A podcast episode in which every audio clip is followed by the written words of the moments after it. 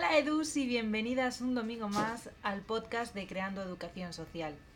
Espero que no estéis escuchando los ruidos. No sé qué pasa últimamente en este podcast con los ruidos, pero eh, hoy están al lado de mi casa con una radial. Entonces eh, va a ser un poco complicado eh, que no lo escuchéis. espero que no. Pero bueno, a ver, a ver qué sale de aquí. Y nada, recordaros que está tenemos el superproyecto de Duso Day 2021 en marcha. Para las personas que queráis participar en los talleres presenciales, podéis, eh, aún tenéis disponible Ourense, eh, Lugo y Santiago de Compostela. El resto de sitios ya están las plazas agotadas, ¿vale? Así que nada, os espero por allí y que va a haber muchísimas sorpresas, de verdad, os va a gustar un montón. Y las personas que sois de fuera, que por cualquier cosa no podéis asistir, recordaos que tenemos streaming el día 25 de septiembre eh, con un montón de profesionales de, lo social, eh, que vamos a estar eso durante todo el día. Podéis em, entrar y, salir de las ponencias que más os gusten y también os esperamos por allí. ¿Vale? Así que nada, empezamos ya presentando a Janet. Bueno, Edus, pues como os contaba, hoy viene eh, a hablar con nosotras eh, Janet. Eh, ella trabaja como, voy a decir, sí, ella me va a corregir si lo digo mal, con personas eh, con menores extranjeros no acompañados, ¿vale? Eh, después hablaremos si este es un buen concepto, si no, pero eh, antes de nada vamos a, saber un poquito más de ella y, que nos cuente Janet quién es Janet. Hola Lucía. ¿Qué tal? ¿Cómo estás?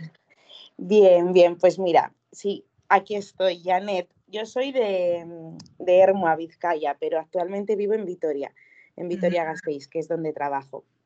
Y bueno, pues soy educadora social, estudié en la UPV de Leioa y luego más tarde hice un máster en gestión y planificación de residencias em, y servicios sociales, bueno, un poquito así para gestionar recursos.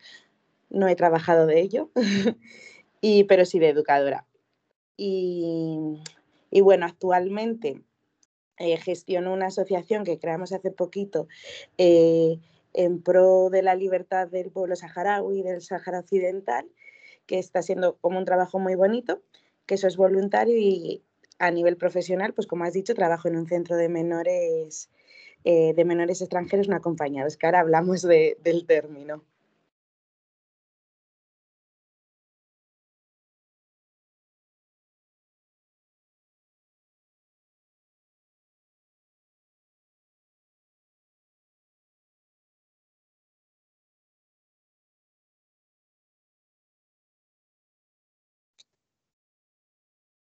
Compi, ¿me escuchas? Ahora sí. Ah, vale. De escuchar. Vale, es que tuve que ahí mover el micro que no sé qué pasaba. Perdonad, mm. perdonad, problemas del directo. No pasa eh, nada. Genial. Eh, pues no sé, cuéntanos un poquito más ahora de, tu trabajo, ¿no? De, tu día a día como, como eduso. Como eduso, pues mira, eh, trabajar en un centro de menores, bueno, yo creo que, que todos en el fondo son parecidos, es como trabajar en una casa. A mí cuando me preguntan, ¿y qué haces en tu trabajo? Pues es que hago todo. Todo, sí, suena, suena. Hago todo, que hay que dar desayuno, se da desayunos, que hay que ir al médico, se va al médico, mm, que hay que ir a una entrevista en diputación, pues a diputación. O sea, tocamos todo, desde comprar ropa hasta decirte que te duches, ponte bien y estate quieto, eh, ver una película, eh, hacer castellano, pues todo. Sí. Entonces, yo muchas veces digo, pues lo que hace cualquiera en su casa con un hijo, que es educar, pues lo mismo hay que hacer en un centro de menores. Son menores y hay que educarlos, ¿no? Hay que hacer todo. Total, total. Sí, sí, o sea, eso, yo como, como sabéis, la mayoría, pues yo también estuve en, un centro de menores, pero en una casa de familia, que es un recurso mucho más normalizado, es más, de menos de menos personas, ¿no? Y, eso, o sea, pues eres, eres taxista, eres profe, eh, eres médica, eres eh, cocinera, eres absolutamente de todo, ¿no? Eh, pero de eso, desde, siempre desde una base socioeducativa, que es lo, importante. Así es, así es. Y es lo que tú dices, pues a veces eres enfermera, a veces eres peluquera. Sí, también, también. Es que eres de todo. Total. Pues eh, nada, o sea, decía al principio que, que que no sé si estaba bien diciendo eh, lo de menores extranjeros no acompañados, porque es verdad que decir, mm, mm, decir menas es como, como algo como que está muy negativizado, ¿no? Entonces, para que nos explicaras desde tu perspectiva qué, términos se deben usar, qué, mm, cómo debemos emplearlo, ¿no? Como educadoras sociales para referirnos a este colectivo. Sí, mira, yo creo que esto es una opinión pues personal, ¿no? De cómo yo lo concibo, pero al final eh, el término oficial es MENA, que son menores extranjeros no acompañados, por lo cual usarlo mal no está porque es oficial. Pero desde, mi punto de vista eh, son menores. Es que decir extranjeros no acompañados es hablar de su circunstancia. Yo, yo cuando hablo de un menor autóctono que está tutelado por cualquier motivo, no sé cuál, yo no, cuando me refiero a él no hablo de su circunstancia, Hablo de que es un menor. Exacto.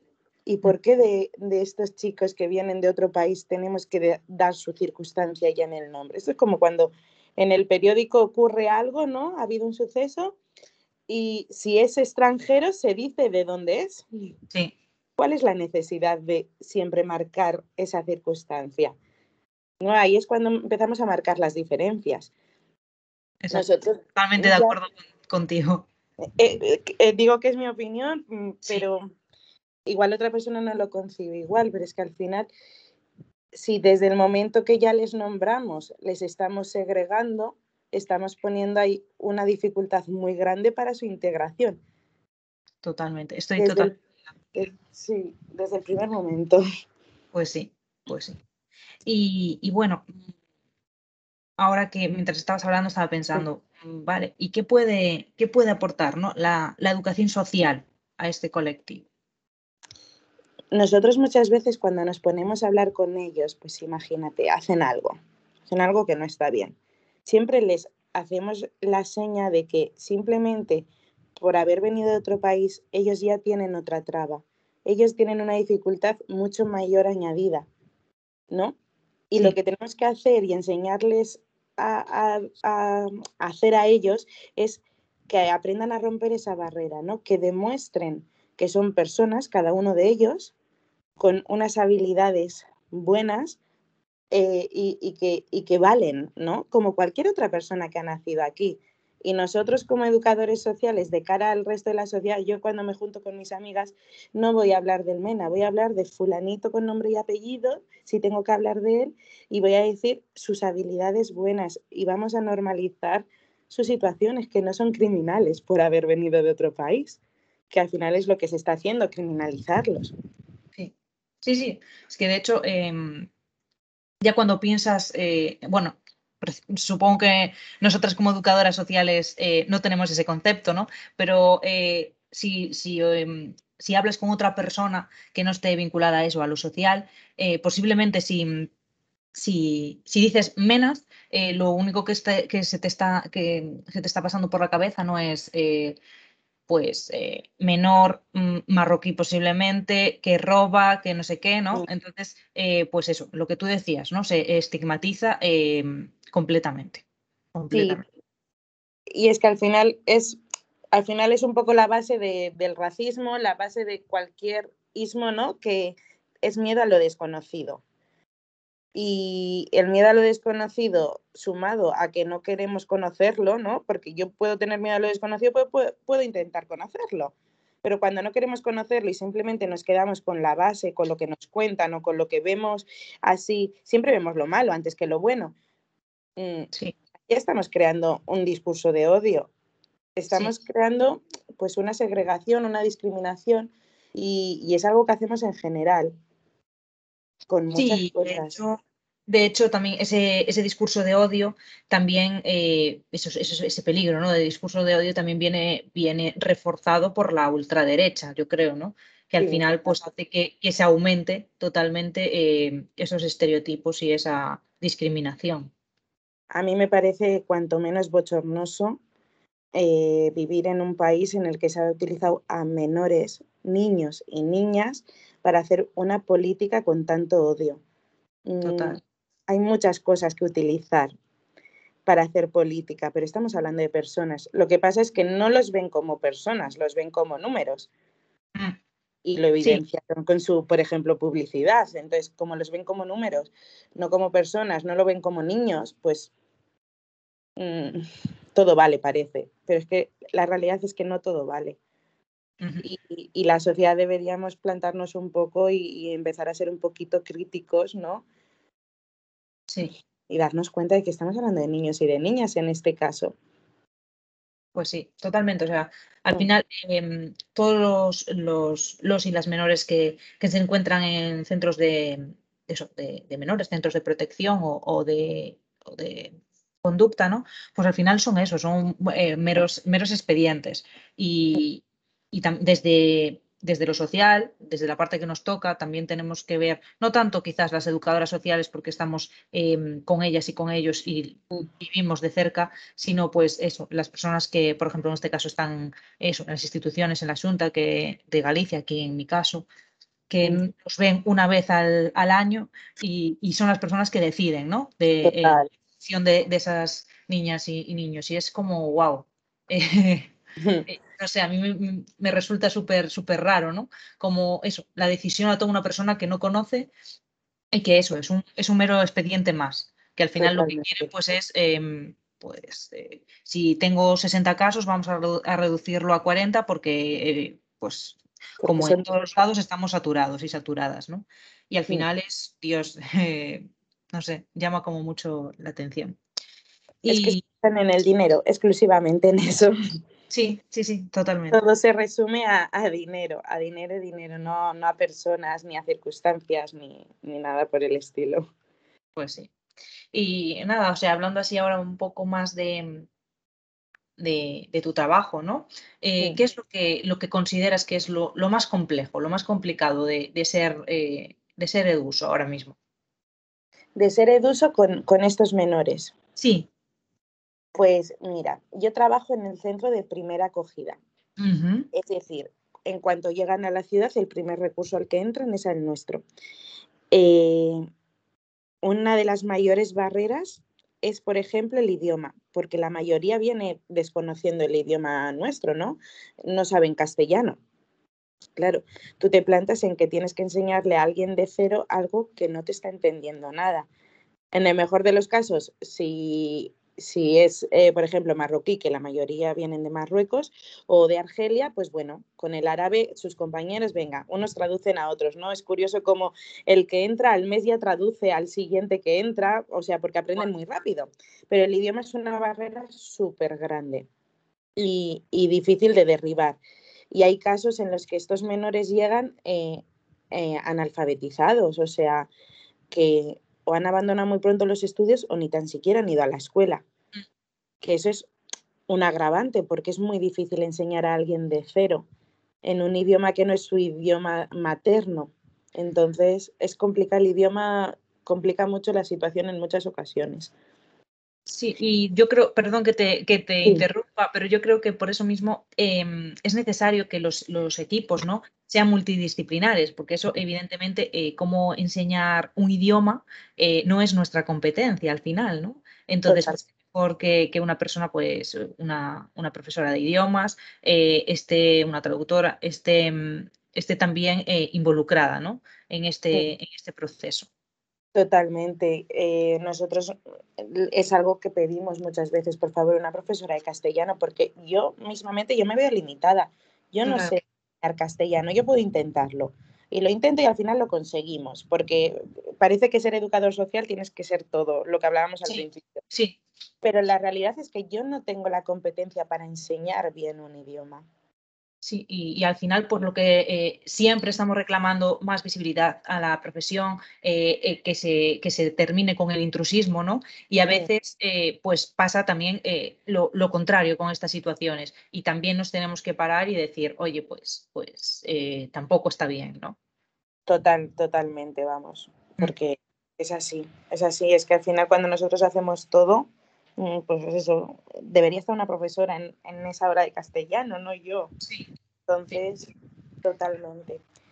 Luego, ¿qué más? Eh, pues, por ejemplo, más complicaciones que nos encontramos. El hecho, la barrera cultural, nosotras siendo mujeres, pues nos enfrentamos muchas veces a circunstancias que dices, uff, por el simple hecho de ser mujer, porque claro, vienen de unos contextos eh, en el que la mujer no está posicionada, como por ejemplo en España. Sí. Y eso es una barrera cultural y un choque al que ellos se enfrentan en muchas ocasiones grande. Mm, la mayoría es súper moderado, no, no hay ningún problema. La mayoría hay algunos que sí que les cuesta un poquito más eh, que una mujer les dé una indicación, que una mujer mm, esté como, no por encima, porque yo no lo considero así, pero que sea como la persona que le tiene que guiar, a la persona a la que tiene que hacer caso en un momento dado. Ya. Entonces, eso también es un, una complicación con la que nos encontramos. y, y, luego no nos podemos olvidar de que son adolescentes. Exacto. Porque la media de edad es 15 años. Ahora cada vez vienen más jóvenes, 13, 14. Sí, de hecho yo tenía el concepto ¿no? de que quizás eran, eran mayores. Mm, mm, ¿Qué pasa? Mm. Es unos 15 años, algunos llegan con menos tiempo, con 17, 17 y medio, pero más o menos 15, 16. Y lo que te digo, en los últimos tiempos han empezado a llegar 13, 14. Y, y es que cualquier adolescente es complicado en sí mismo. Pues si a todas las complicaciones anteriores que se van de su casa, que dejan su familia atrás, que hacen unos viajes migratorios que mm, a veces somos totalmente inconscientes de, de cómo llegan a este país eh, que no saben el idioma, mm, que son adolescentes, que tienen las hormonas alteradas por todos los lados. Y luego depende de las circunstancias en las que vivieran en su país. Hay chicos que vienen de vivir en la calle o que vienen de familias desestructuradas. Eh, hay chicos con problemas de conducta, con problemas de adicciones. Entonces es un batiburrillo que se mezcla en muchas ocasiones y eso genera complicaciones. Eh, entiendo que hablas de, chicos porque son la mayoría, ¿no? O sea, vienen más, más hombres que, mujeres, entiendo, ¿no? Sí, yo en los cuatro años que llevo, pues habré estado con cuatro chicas, o seis chicas, una cosa así.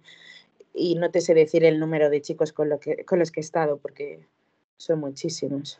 Claro, sí, al final, pues las pocas posibilidades que, tienen, ¿no? Pues supongo que se las dan a, a ellos antes que a ellas. Sí, sí, sí, así es.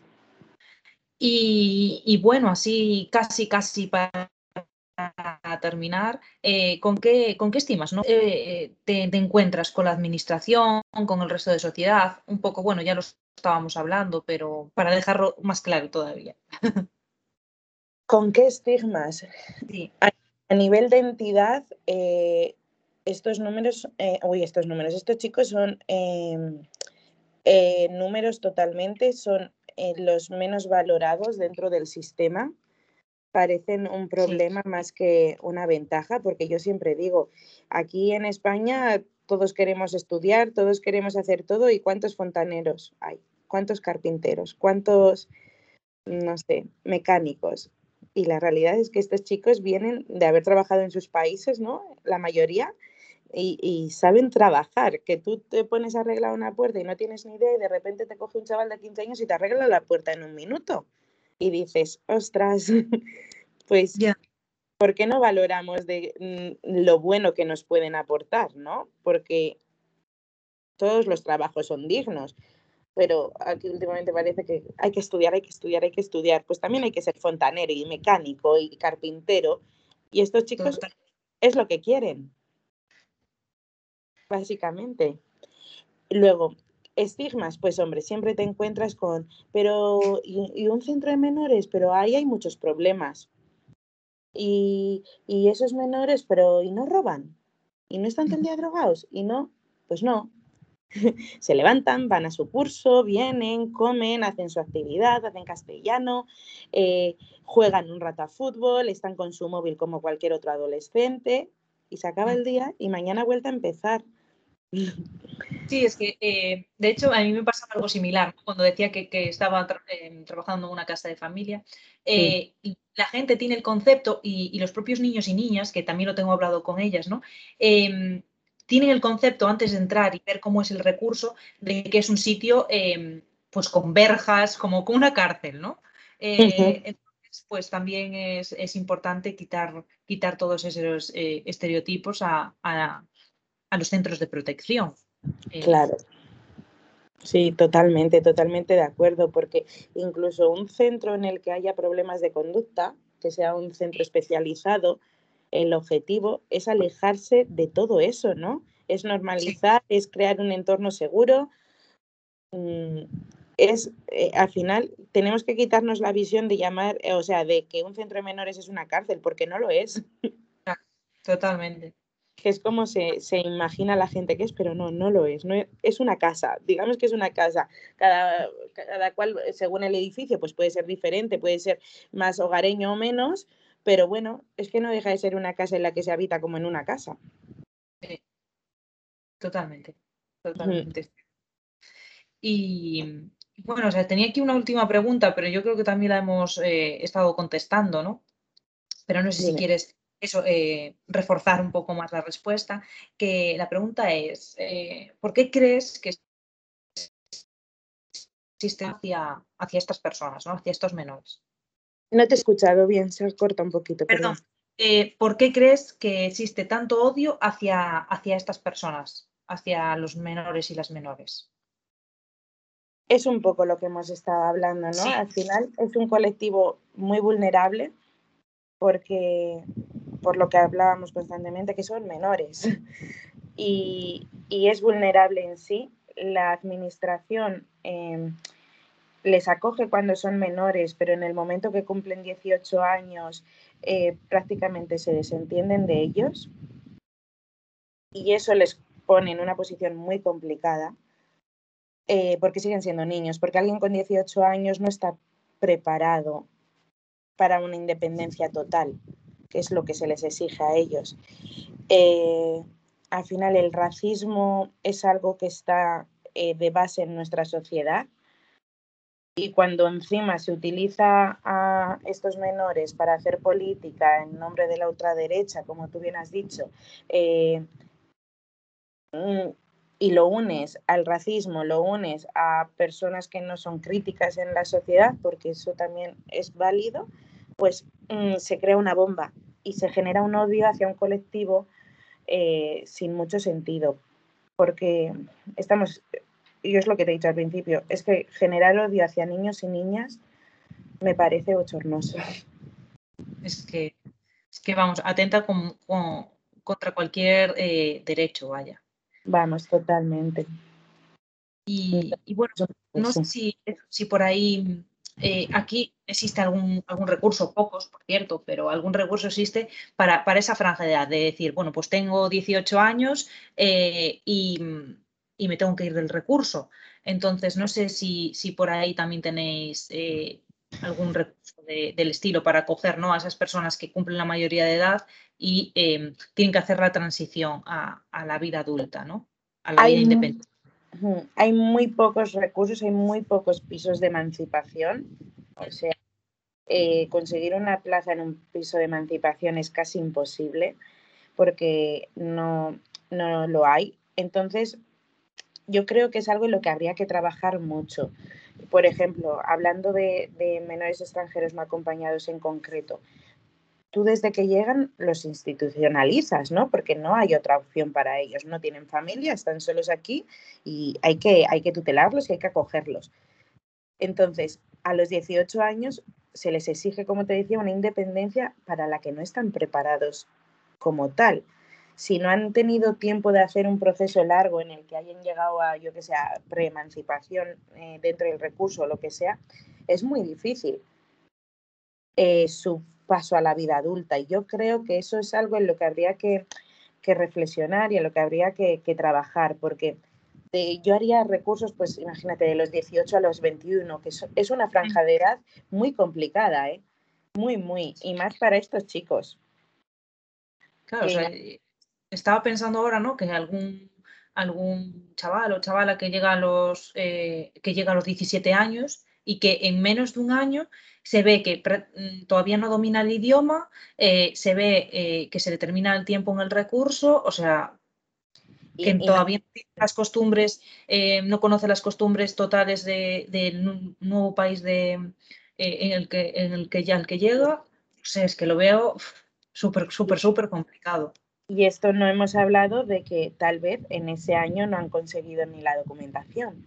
Sí, bueno, esa es otra, claro. Claro. Que no hemos hablado de, regularizar la documentación, pero es que eh, eso es otro mundo súper complicado al que se ven expuestos que igual llegan y en un año ellos no tienen su, documentación regularizada. Cuando la teoría es que en nueve meses debería estar regularizada, pero de la teoría a la práctica todo discrepa mucho. Sí. Entonces, mm, se les complican mucho las circunstancias, muchísimo. Pues simplemente pues si con esto hacemos a alguien por lo menos conocer un poquito más su realidad, eh, que los vean como personas, qué es lo que son, y, que eh, se entienda de que no todos somos malos ni no todos somos buenos, no todos somos delincuentes, no.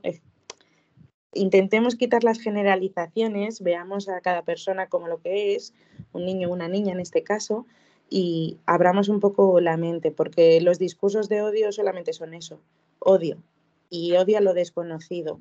Y eso hace una sociedad un poco mala, por no decir otra palabra.